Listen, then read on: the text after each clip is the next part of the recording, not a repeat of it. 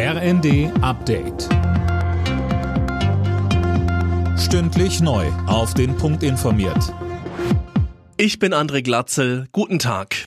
In Berlin haben Bauern aus ganz Deutschland gegen die Sparpläne der Ampel protestiert. SPD, Grüne und FDP wollen günstigen Agrardiesel und Kfz-Steuererleichterungen streichen.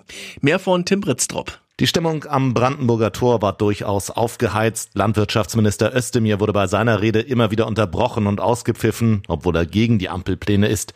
Bauernpräsident Ruckwied hatte zuvor vor einem Zitat heißen Januar gewarnt und den Rücktritt der Regierung gefordert, sollten die Subventionskürzungen nicht zurückgenommen werden.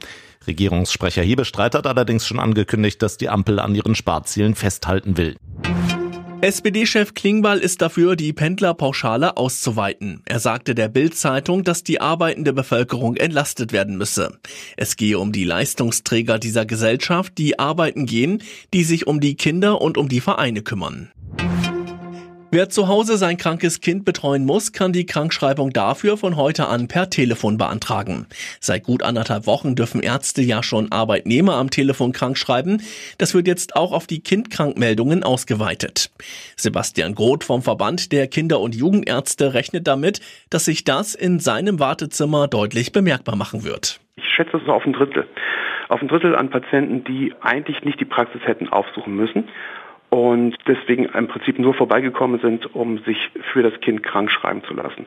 Und das äh, zieht sich über die ganzen letzten Wochen hinweg durch, so diese, diese Einschätzung, dass es sich da um ein Drittel handelt. RB Leipzig hat im Achtelfinale der Fußball Champions League einen schweren Brocken vor sich. Es geht gegen den spanischen Pokalsieger und Tabellenführer Real Madrid. Die Bayern spielen gegen Lazio Rom, Dortmund muss gegen Eindhoven ran.